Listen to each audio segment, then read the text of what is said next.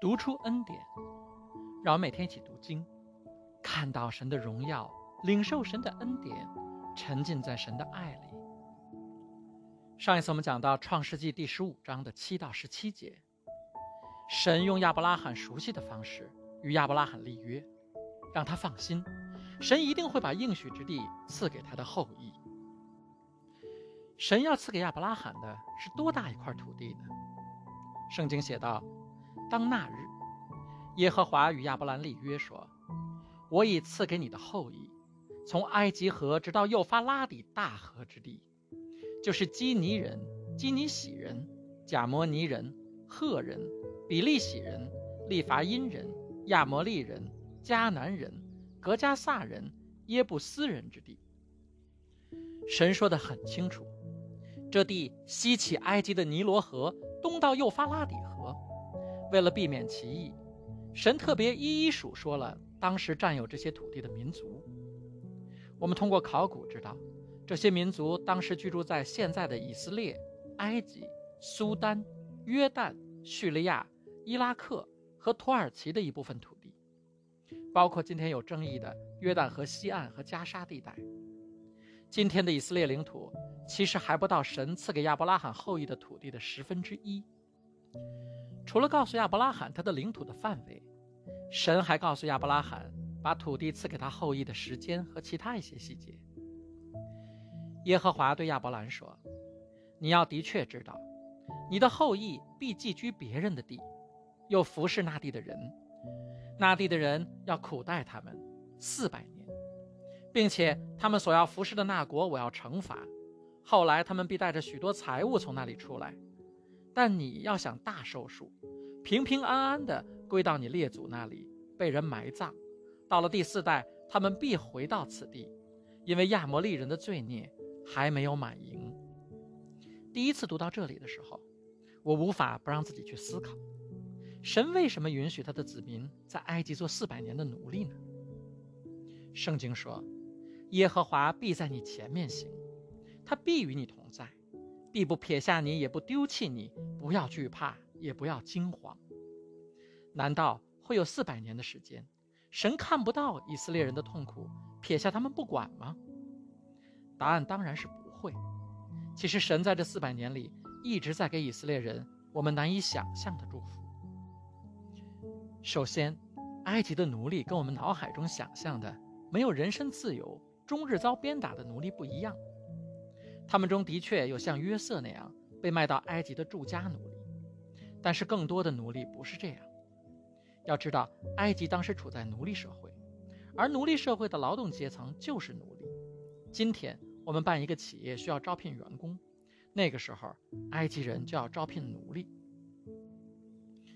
大部分以色列人应该是学者所说的分食奴隶。当时埃及的税负极重，除了少数贵族之外。没有人交得起，大部分埃及人就用自己的劳动力代替。他们在农闲的时候，就要去以奴隶身份为政府修建宫殿、金字塔、道路、城市等等。他们有自己的家庭，有自己的财产，有人身自由，有些甚至还有劳动报酬。所以在出埃及之前的第一个逾越节，以色列人是把羊的血涂在自己家的大门上，作为给天使看的暗号。可见他们是住在自己的家里的。如果我们单纯的去看以色列人的奴隶身份，这其实就是当时埃及普通人的身份。当时的埃及不可能供养得起，也不可能允许上百万的以色列人都过贵族的生活，所以也可以说这是当时大部分以色列人在埃及唯一可能的生活方式。这样，我们也许可以理解。为什么以色列人愿意忍受奴隶的生活？为什么摩西带领他们离开埃及的一路上，他们还不停地抱怨说逃亡的生活还不如在埃及做奴隶好？这并不是说以色列人的生活按照当时的标准就完全正常，没有苦难。出埃及记中记载，埃及的新法老担心以色列人变得太过强大，针对他们进行压迫，还要杀死他们所生的男孩。这样的政策。激化了以色列人的反抗情绪，导致以色列人愿意跟随摩西离开埃及。神有时候会允许环境变得恶劣，好让你离开现在的地方，去他要祝福你的地方。另一方面，属灵的征战一直在发生着，撒旦对艺人的逼迫也一直都有，但是黑暗不能胜过光。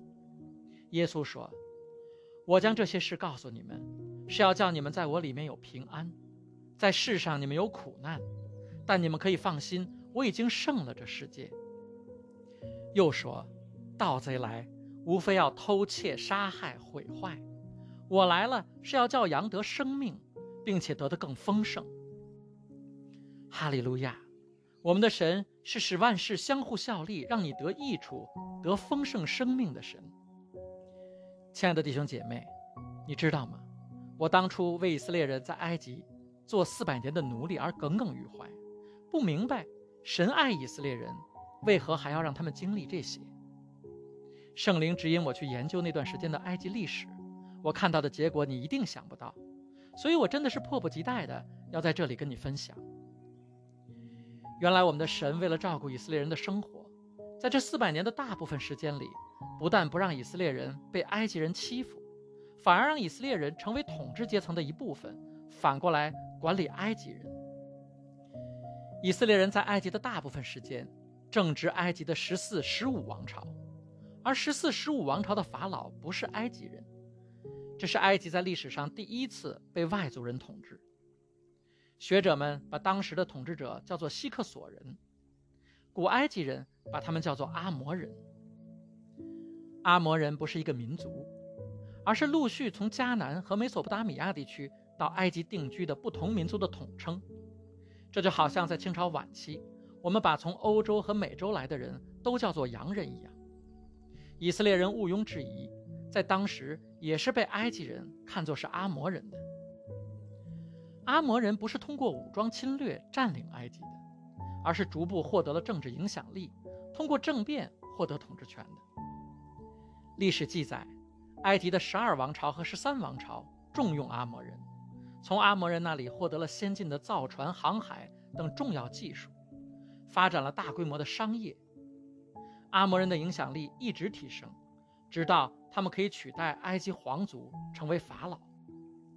从迦南来的约瑟是当时被重用的阿摩人中的代表。圣经记载，约瑟给法老解梦之后，成为一人之下万人之上的大官，相当于今天的总理，清朝的军机大臣。所以在创世纪四十一章四十节里，法老说：“你可以掌管我的家，我的民都必听从你的话。”唯独在宝座上的我比你大。约瑟是此时阿摩人最高的政治领袖。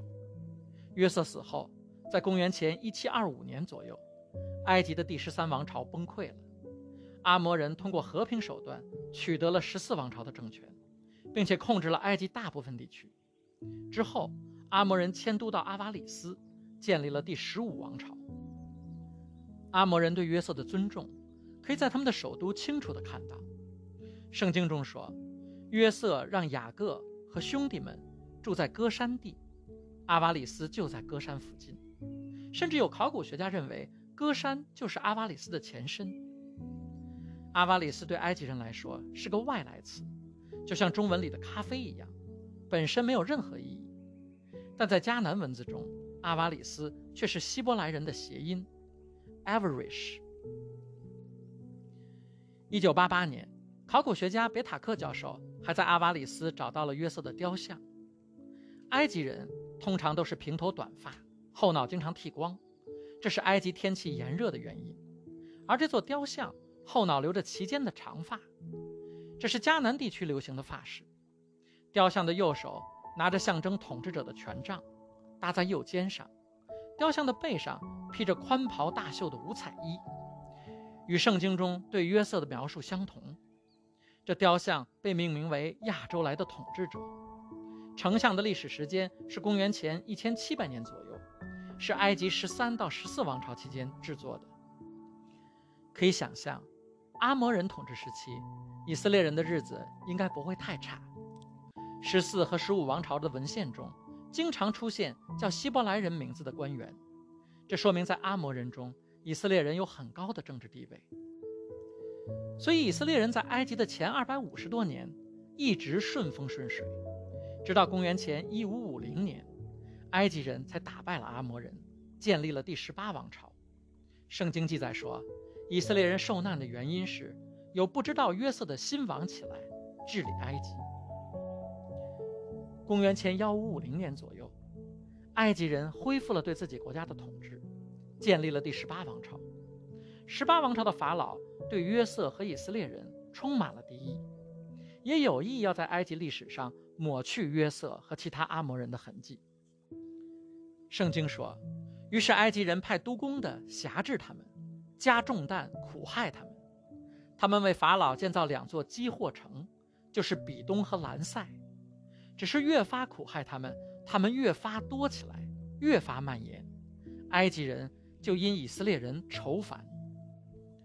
我们可以看到，即使是在埃及人的压迫之下，神仍然在祝福着以色列人。以色列人开枝散叶的速度快的让埃及人害怕。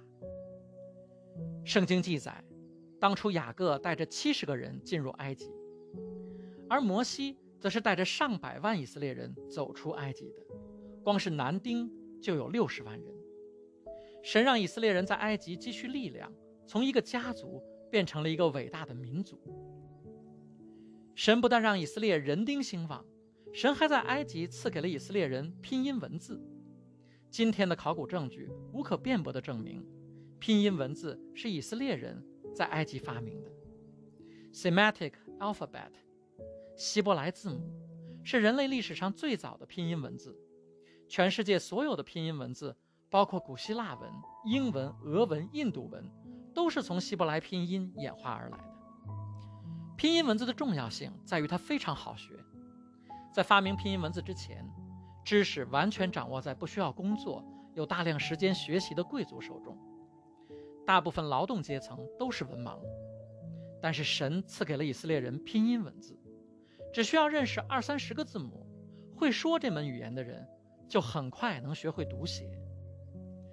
神当时已经预见到，摩西需要文字写摩西五经，而他要以色列人都能看懂圣经。神让以色列人通过读圣经受到普及教育，成为当时知识文化水平、全民教育水平都远胜于周边列国的民族，为以色列夺取应许之地、治理应许之地做了充分的准备。今天，以色列民族仍然是世界上教育程度最高的民族之一。他们以不到世界千分之三的人口，获得了超过三分之一的诺贝尔奖。神允许以色列人做奴隶，也塑造了以色列人特有的品格，让后世的以色列人都因此蒙福。以色列人有独特的宗教，有独特的饮食限制，有独特的风俗习惯，与其他民族交往其实有很多不便，但是。他们却非常善于融入其他民族。今天，在世界各地都有以色列人成为当地的重要人物。圣经中至少有八处，神这样告诉以色列人：“你们曾经做过奴隶，所以你们要以善良和怜悯对待那些移民和外国人。你曾经在异国为异客，你被别人踩在脚下，你被他们奴役，你曾经找不到人为你申诉，但是我拯救了你。”所以你现在必须去拯救别人。立位记写道：“若有外人在你国中和你同居，就不可欺负他。和你们同居的外人，你们要看他如本地人一样，并要爱他如己。记得你们在埃及地也做过寄居的。记得我是耶和华，你们的神。埃及的生活成为犹太民族的记忆，至今。”犹太人每年吃逾越节大餐的时候，吃到一半，他们还会停下来，拿出苦菜来给每一个人吃，以纪念他们在埃及为奴曾经受过的苦难。这样反复强化的民族记忆，就像卧薪尝胆一样，塑造了以色列人坚韧的民族性格，让他们可以在沙漠上建立农业强国，在强敌环伺之下建立军事强国。亲爱的弟兄姐妹。神不会撇下他的子民。耶稣说过：“一个人若有一百只羊，一只走迷了路，你们的意思如何呢？他岂不撇下这九十九只，往山里去找那只迷路的羊吗？这完全不符合人的逻辑，但是耶稣却把这当作理所当然的道理，因为这就是神的逻辑。不管你的环境看起来如何，神在照看你，神要祝福你，他爱你就爱你到底。所以耶利米书写道：“古时耶和华向以色列显现说，我以永远的爱爱你，因此我以慈爱吸引你。”以赛亚书又说。大山可以挪开，小山可以迁移，但我的慈爱必不离开你，我平安的约也不迁移。这是连续你的耶和华所说的。亲爱的弟兄姐妹，我要为你祷告，愿我们在天上的父按他所愿给你祝福，给你蒙福的生命。他会把你从一切困难中救拔出来，不管是健康、财务、职业发展、子女教育所遇到的挑战。神都会为你解决，因为他照看他的孩子，一步也不离开。他要让你在耶稣基督里得享一切的平安喜乐，凡事顺利。祷告，奉我主耶稣基督得胜的名，阿门。